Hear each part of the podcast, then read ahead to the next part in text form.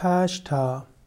Pashta ist eine Sagengestalt in der germanischen und slawischen Mythologie. Pashta wird manchmal gleichgesetzt mit der germanischen Göttin Frigg oder auch Freya. Pashta entspricht auch der Sagengestalt Frau Holle. Manche sagen, dass Pashta letztlich eine großartige Frau ist oder auch eine Göttin. Perchta ist insbesondere im Alpenraum besonders bekannt. Man spricht auch von der Percht, Percht, P-E-R-C-H-T und die Perchta sind zwei Namen für das Gleiche. Manche nehmen an, dass der Name von Peracht kommt, P-E-R-A-H-T, und das heißt hell und glänzend, also die glänzende.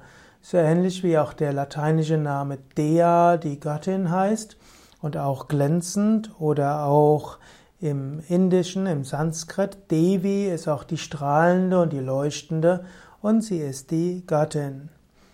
Die Sagengestalt Frau Perscht wird vor allem im ostoberdeutschen Sprachgebiet gebraucht.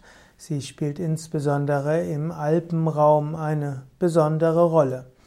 Die Perscht wird manchmal auch bezeichnet als die heilige Lucia. Lucia heißt ja auch die strahlende und die leuchtende. Und sie spielt insbesondere im Brauchtum in der Mitte des Winters eine Rolle, also während der Rauhnächte.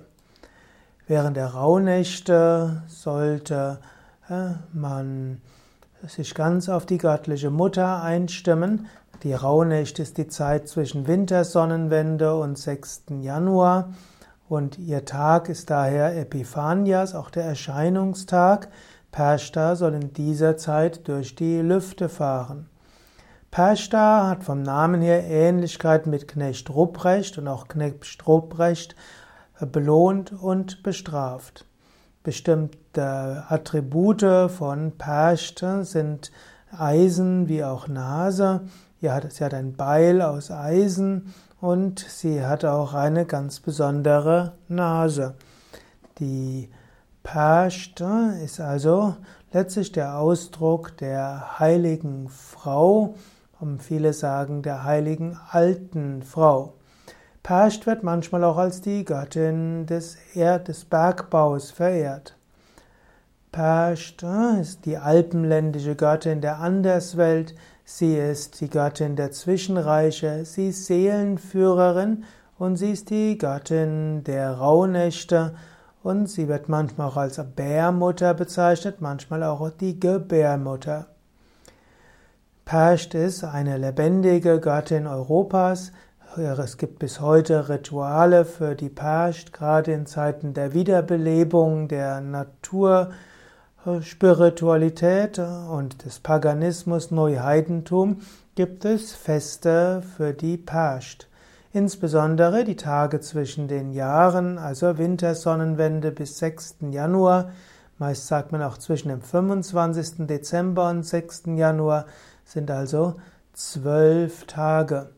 Man kann auch sagen, diese zwölf sind wie die Zusatztage gewesen, weil früher hat man zwölf Mond Monate gehabt, Mondmonate, das sind etwa 29,5 Tage und das sind rund 354 Tage und dann braucht es noch zwölf zusätzliche Nächte bzw. elf Tage. Und so wird gesagt, dass zwischen den Jahren, da kommt auch der Ausdruck zwischen den Jahren, also zwischen dem letzten Mondmonat und dem ersten Mondmonat gibt es zwölf Tage, dass dort die Gesetze der Natur außer Kraft gesetzt sind und so fallen auch die Grenzen zu anderen Welten. Und so ist die Pashta die Göttin des Übergangs. Es gibt bis heute eine Art Paschtensprung, was ein bestimmtes Ritual ist. Es gibt rituelle religiöse Handlungen, Zauber und Bandsprüche. Es geht darum, dass wir zu dieser Zeit der Jahreswende große Chance haben, ins Neue zu springen. Die Persch symbolisiert auch den Übergang in die Anderswelt. Die Persch wird manchmal auch als Hakazusa angesehen, die Zaunreiterin, als Urhexe. Die Persch hilft aber auch, dass man den Zaun zwischen Gegenwart und Zeitlosigkeit überwinden kann. Pashta hat aber auch etwas mit Spinnen zu tun. Spinnenstuben waren früher Stätten von Weiberbünden, die im Dienst der Perscht standen. Männer hatten dort keinen Zugang. Und in diesem Sinne stehen auch ja, alles, was, stehen, wenn mehrere Frauen zusammenkommen, unter dem Schutz der Perscht.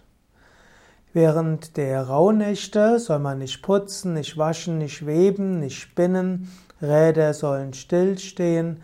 Es geht darum, dass man sich jetzt ganz äh, der Spiritualität hingibt.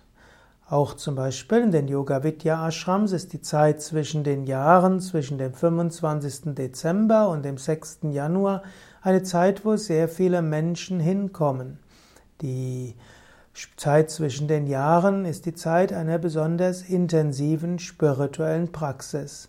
Und auch dafür steht die Perscht, die Göttin Perscht, die heilige Perscht, die von Christen oft als Manifestation der Hexe und des Teufels angesehen wurde, aber letztlich die Manifestation der Urgöttin ist, der Holle der Heiligen.